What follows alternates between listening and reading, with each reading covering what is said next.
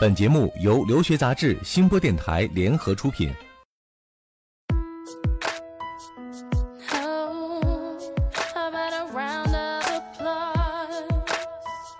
嗨，各位好，欢迎收听互联网第一留学节目《留学爆米花》，我是长天，我是文老师，很高兴又和大家见面了。嗯，今天节目的开始呢，先要对文老师做一个小采访哈。嗯，文老师刚刚完成了。今年学生申请的工作，此时此刻心情怎么样？啊，就是如释重负吧。应该说，百分之七十到八十的学生，明年呃，今年秋季啊，我还没有转换过来，二零一六年了 哈，就是今年秋季的申请基本上递交的差不多了啊。好多的学校在二月一号啊，还有一月十五号截止的，呃，基本上都已经完成了。嗯，感觉呃，这个一个申请季过去了，酸甜苦辣各种感觉都有。下面就是期待这个收获的日子哈，希望你对他们的帮助能够帮他们换来一份非常满意的 offer。对对，让我们期待三月和四月份。对，呃，回顾一下这一年申请的工作哈，当然了，各种类型的学生啊，选择了各种类型的学校。对，你觉得有没有一些特点？当然，我觉得这个学生一年比一年的水平和素质都高。嗯，呃，选择名校的哈，还有这个呃专业上面，大家也有更多的理解。嗯，呃，不过我感觉呢，有一类的学校大家还是关注比较少。嗯，哪一类？呃，文理学院。啊，嗯，我觉得前几年的时候，几乎是一提到就完全没有人知道的。对，说文理学院是什么？属于一个空白哈。对，认知的空白。今年的家长呢，了解了文理学院，但是在选择上面，大家还是很犹豫。嗯，啊，还是。不知道这个文理学院到底是怎么回事儿？对，嗯，我们节目之前也讲过，讲过综合性的大学，对，讲过社区学院啊，但是对文理学院，我们之前也没有涉及。其实呢，这三部分组成了整个美国高等教育体系一个完整的这样一个序列啊。那今天呢，我们就给大家讲一讲，到底什么是文理学院，它的教育的方式有着什么样的特点，进入文理学院又要做什么样的准备？嗯。这里是互联网第一留学咨询分享节目《留学爆米花》，欢迎继续收听哦。好的，欢迎继续收听互联网第一留学节目《留学爆米花》，获取留学资讯，免费留学咨询，收听专属于你的留学公开课。大家都可以关注我们的微信订阅号“留学爆米花”。文理学院其实真的是一个挺陌生的词哈，但是，呃，乍一听似乎觉得有一些不靠谱啊。哎，甚至有些家长觉得说，它是不是跟社区学院是一样的？又叫 college。因为国内哈，我们经常讲这个学院呢，一般来说都是专科啊，或者规模相对比较小的啊，或者说教育的水平和层级没有那么高的。嗯，所以呢，家长有代入感，就觉得哎，国外的学院是不是也是？这一类型的这个学校，嗯嗯，而且还有一些家长会问我说，这个文理学院和大学下面的那个文理学院，呃，是不是一回事儿？对，呃，其实也不是一混淆啊。对，那文老师先来给我们概括的介绍一下，这个文理学院到底是什么类型的学校啊？比如说从英文的这个呃上面概念来分析，大学里面的文理学院，这个是作为它大学下属的一个分支，比如说它有工程学院、文理学院。艺术学院、教育学院等等等等这些，那么它是作为大学的一个下属的分支部门来设定的。那么英文上他们一般都是叫啊 Science and Arts 这一类的。那么文理学院它的英文名字叫 Liberal Arts College。那么这一类就是我们翻译过来其实叫人文学院。嗯啊，那顾名思义。它其实主要是以教授艺术、人文、自然科学、社会科学为主的这样的一个学校。嗯，呃，那么这些学校它有一个非常大的特点，就是以本科教育为主。对，呃，那么就是它注重的是一个全面的综合素质的教育。其实是一些。呃，基础学科或者基础能力和素质的教育，嗯，更像是我们日常的这个教育学当中所提到的一种通识教育，对，就是比较普遍适合于大多数学生的，必须要具备的这种能力或者素质。对对，呃，而且好多人有一个误区，觉得说，哎，学院是不是很便宜啊？啊，对，有的家长跟我说，哎，它是不是跟社区学院一样非常便宜？嗯，其实不然，啊，这些文理学院呢，都是以小规模而著称的，嗯，它最大的一个特点就是它小。啊，基本上就两三千人，啊，而且它主要的是小班授课，一般就是一比七啊，一比十啊这个比例。嗯，呃，那么它这种高关注度、高质量的这种典型的本科教育，是美国的一个非常有特点的本科教育。嗯，呃，那么显而易见啊，你十几个人享受一个教育资源和一百多个人享受一个教育资源，你付出的肯定是不同的，所以你会发现文理学院的学费普遍都要比综合类大学学费高，嗯。基本上拉出一个都得三万多美金。对，那既然说它规模小啊，但是学费又高，那它一定有它的这个优势啊，嗯。或者是有它的独到之处。对对，因为它是专注于本科教育，嗯而且他所有的教授啊，他都只做教育。比如说嗯我们在综合类的大学里看到很多的知名的教授，他可能是呃辅导博士的，或者是辅导硕士的，可能是研究型的，对，啊或者他只是做嗯研究，他不做教学。对，呃，可是文理学院里的所有的导师，他们都只做教学啊，他不去做研究啊。可以讲，你看到的这个导师十有八九都是教你家孩子的。对。嗯，所以这个从教学的这个水平上来说，或者从从这种教育资源的享受的这个程度上来说，嗯在文理学院你可能会享受的，这个教学资源一些对教学啊资源更好。嗯，而且还有一个特点啊，就是很多人会说，呃，我将来我的孩子想学会计，嗯。嗯、我想学金融，嗯。啊、或者是我想学个呃土木工程，嗯，这种都是以非常明确的职业为导向的。嗯。但是这个你在文理学院里面基本上就找不到了啊。啊、这个文理学院它是不以职业为导向的，嗯它的课程很多都是一些基础类的课程，嗯，比如说物理啊、啊化学呀、生物啊。那你将来具体做什么？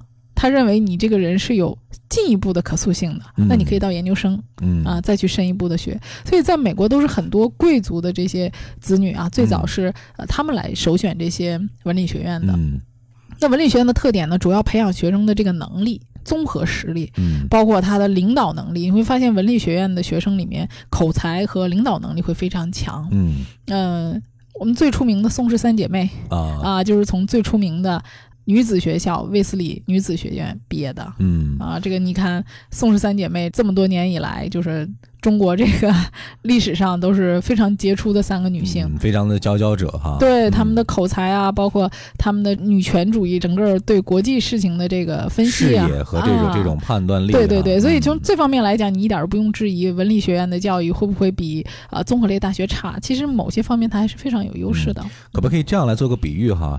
呃，如果说我们讲国内的这种所谓应试教育的话，嗯，相对于文理学院，可能更多的是偏向于我们所谓的这种素质教育。啊对对对对他期望的是说，对于一个学生在不是以这种就业或者专业的方向为导向和指标的，他更多的是以提升你的综合的能力和实力，还有基础学科的这种掌握的能力，作为这样一个判断的标准的。比如说他们授课啊，就十几个人，经常是坐在一个桌子前面，大家以这种讨论呐、聊天啊，这种互动性非常的好。嗯呃，然后学生的这个呃畅所欲言，有更多的机会来表现自己。嗯呃，这个和综合类的大学，尤其是一些公立的大学，几百人的大课，你基本上淹没在芸芸众生之中的这种，你是不能比的。对，嗯，所以在这个文理学院里面，因为人太少了，所以你的表现就非常的明显。如果你稍稍落后一点，马上就能被看出来了。我们在开头时候讲到了哈，平时呢，大家更多的关注的焦点会集中在综合类大学上啊。我们讲的所谓的 university 啊，大家会比较聚焦在这样一些学校上。嗯呃，而且很多的文理学院当中的名字里头都有一个 college 这样的词汇哈。嗯嗯那有些人问了，是不是我可以用这个 university 或者 college 这样的词汇来判断到底是综合性大学还是文理学院呢？嗯这是一个可靠的标嗯，准。千万别被名字忽悠了。嗯 咱们有一期节目专门讲这些名字的，是吧？嗯啊，叫 university 的不一定就是综合类的性大学，嗯比如说 University of Richmond 这个学校呢，它就是文理学院。嗯，呃，那么它的名字呢叫 college 的，也不见得就一定是文理学院文理学院对，啊、比如说 Boston College，嗯这个就是一个综合性的大学，它就不是文理学院。嗯嗯，那么刚才讲到这个名字啊，大家还是不要从这个名字上断章取义。还有一个很吸引人的一点啊，就是文理学院呢，虽然学费贵，但是它的奖学金非常多。哦嗯，这个是很吸引咱们中国学生吧。那个同样去申请，比如说我想申请奖学金，呃，我申综合类大学的和申请文理学院的，那么显然文理学院的奖学金你拿到的比率会比较高，嗯，几率也更高一些，非常高。嗯，而且很多文理学院呢，它非常明确的规定，我的奖学金，比如说是十二月一号截止的，嗯那我们经常说是抢先的。嗯如果说你想申奖学金的话，在文理学院这一块儿一定要早早的递交申请。嗯啊，它这个早递交申请的话，你获得奖学金的几率还是非常高的。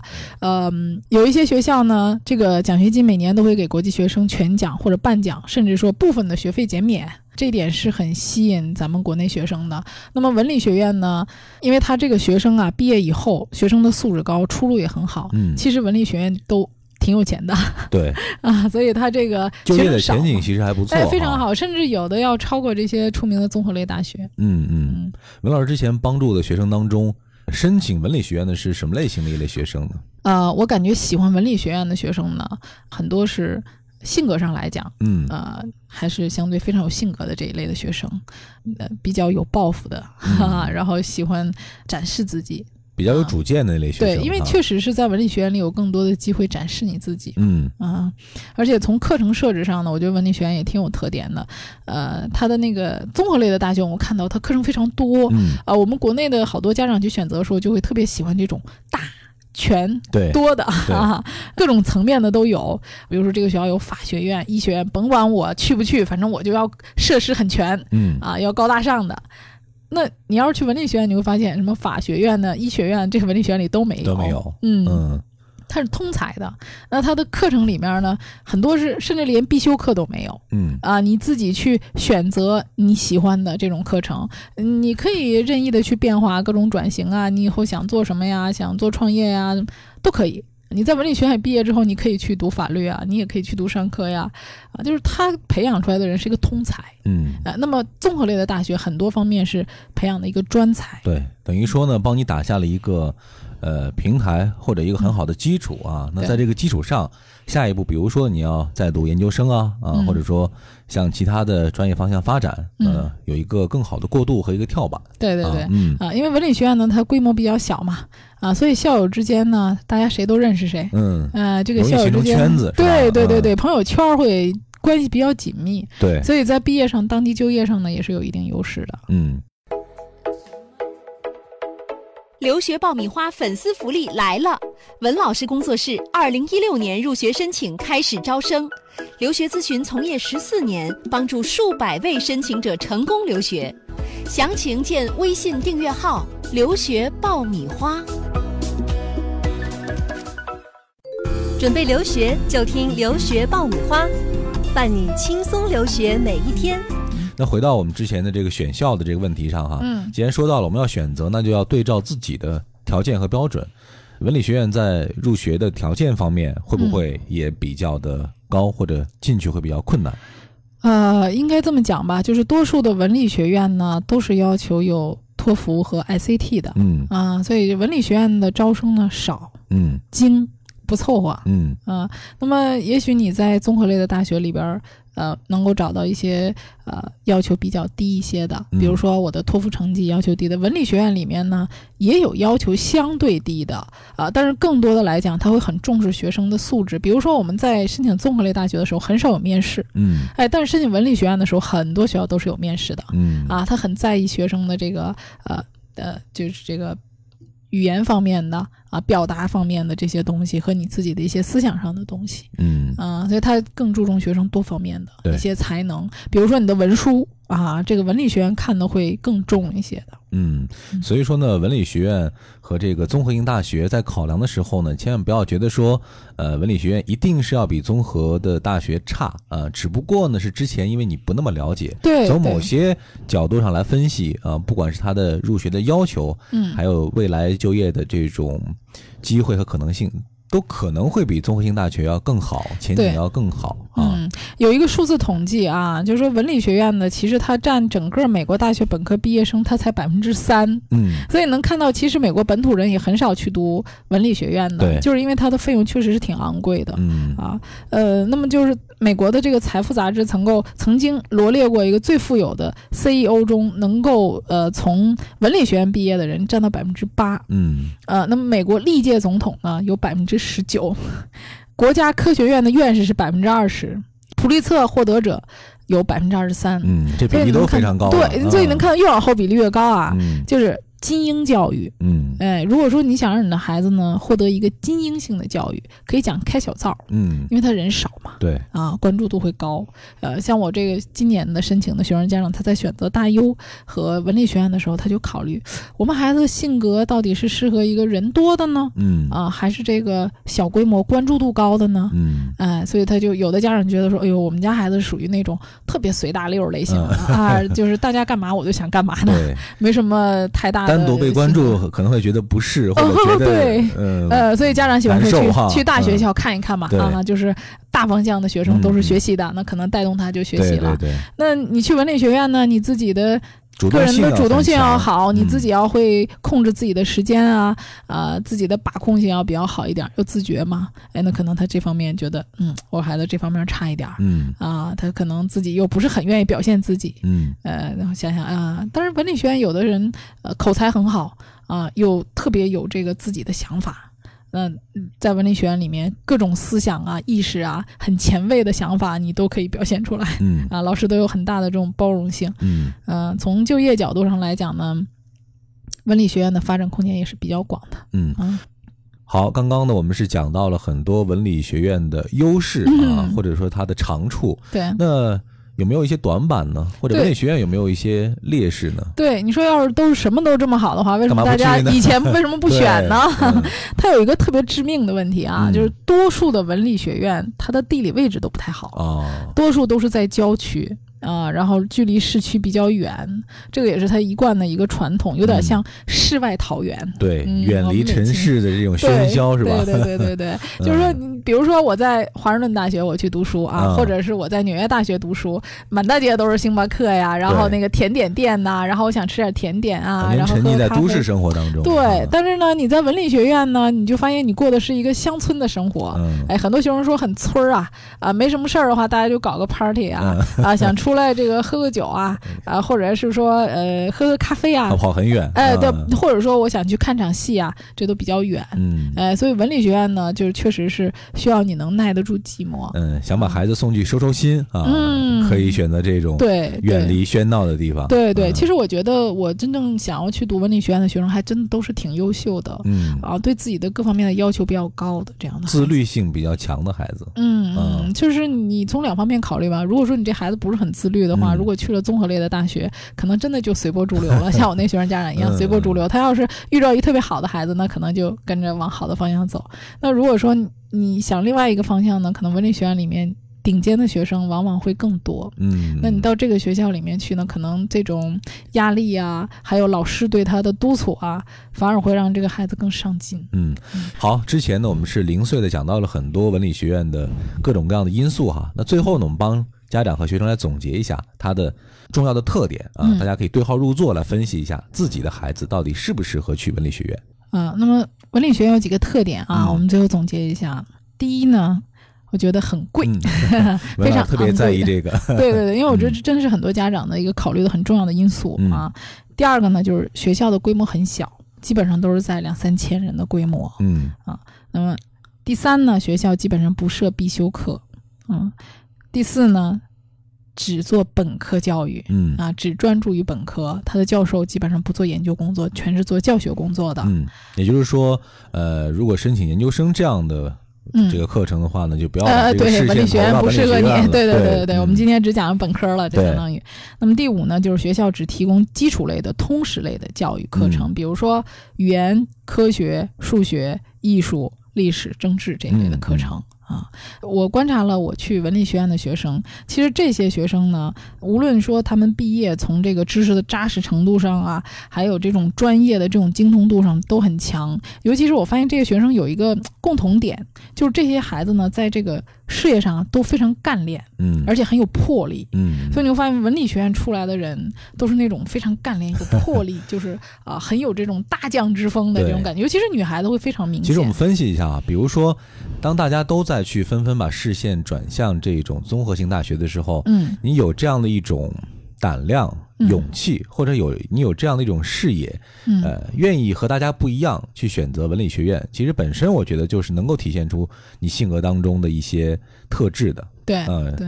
然后呢，通过上学的过程呢，把这样的特质嗯。巩固、呃强化，呃，嗯。所以就像文老师讲的一样，可能未来在走向社会的时候啊、嗯。或者回国以后，就会表现出一种比较独特的一种性格方面的一种特点。对对，嗯。比如说我们知道的王力宏啊。啊，我们非常喜欢那个歌星，他就是从非常著名的威廉姆斯学院嗯。毕业的啊，这是文理学院，所以你看到啊，人家王力宏家风就是很很显赫啊，嗯。所以他们也是这种贵族教育嘛啊，嗯所以我觉着大家可以多关注。明年申请的学生可以提前了解了解。可以提前多了解。嗯总之，我们今天讲的很客观哈，既讲到了优势的方面啊，又讲到了大家需要注意的一些不为人知的方面，大家做一个综合的权衡和比较。那到底文理学院会不会纳入你选择的视野当中？对，啊就是给大家多提供一些选择。嗯，在后续的节目当中呢，我和文老师还会选择一些比较有代表性的、关注度比较高的文理学院，专门用一期节目的时间给大家讲一讲，啊，嗯来分析分析这一些学校他们的位置、他们的特点啊，他们对于学生的要求。希望大家在稍后的节目当中继续来关注我们。对，也希望大家来投票啊。嗯，我们会对大家感兴趣的题目呢做一些安排。对，每两个礼拜就会有一期投票帖发出，大家在我们的微信订阅号“留学爆米花”里可以投票，或者来提出你喜欢的选题，你想听什么，我们全听你的。那今天这期节目呢，我们就先聊到这儿。呃，如果大家想获取留学资讯、免费留学咨询、收听专属于你的留学公开课，都可以关注我们的微信订阅号“留学爆米花”。今天有关文理学院的话题，我们就先聊到这儿，咱下一期再见了。下期再见。